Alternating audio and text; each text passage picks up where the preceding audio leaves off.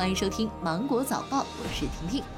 国家市场监管总局近日公布办公椅抽查结果，十一个省市九十家企业的九十批次产品中，二十一批次产品不合格。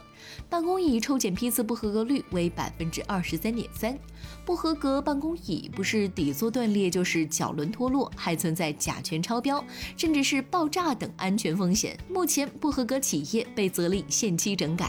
近日，武汉市民反映，多个菜市场商家在贩卖野生青蛙，有的明目张胆把野生青蛙放在门口贩卖，有的则放在后面没有拿出来。市民表示，现在疫情形势严峻，不敢吃野生的。武汉市市场监督管理局表示，武汉现在不准贩卖野生青蛙，家养的可以，欢迎市民随时举报。近日，广州火车站启用国内首款五 G 巡逻机器人。广州警方介绍说，该款机器人搭载高清幺零八零 P 可见光相机以及三百六十度全景摄像头，具有自主巡逻、测温等功能。机器人遇到体温过高或不戴口罩的乘客，会现场语音提醒，并进行人脸识别。近日，某商旅公司知情人透露，疫情期间一张回国经济舱机票最高被炒到了十八万。目前，上海和北京公安成立了专案组，以诈骗形式立案调查。有数名旅客成功找代理人退返差价，但百分之九十的旅客并不知情，仍以为是市场溢价行为。近日，据中国日报报道，二零一八年广东梅州新都科技事业有限公司向商标局申请“阿金藤柏”商标，随后呢，腾讯、百度、阿里、京东四家公司联合申诉提出异议。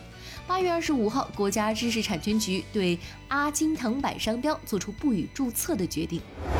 玻璃原片是所有深加工玻璃的基础材料。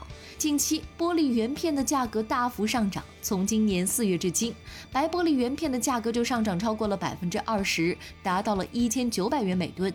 房地产市场占玻璃行业总需求的百分之七十五。疫情后的集中开工，加大了玻璃的需求量，也提前了整个玻璃行业的生产和销售。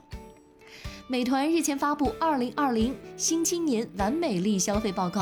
今年暑期，长沙成为全国完美交易额上涨最快的城市。报告显示，桌游、电竞、鬼屋、游戏厅和密室已经取代了传统娱乐项目，成为暑期年轻人聚会最喜爱的五大品类。长沙年轻人热衷密室品类，交易额位居全国第五。日前，苏州五是一家 A 级景区，针对市民及海内外游客推出了为期十天的门票半价销售优惠政策。此次门票半价优惠活动从八月二十八号持续到九月六号，参与景区包括了昆山周庄、吴江同里、常熟沙家浜等。参与活动景区的线上平台门票售卖与线下景区门票售卖同步半价。那好了，今天的新闻就是这样，我们明天见，拜拜。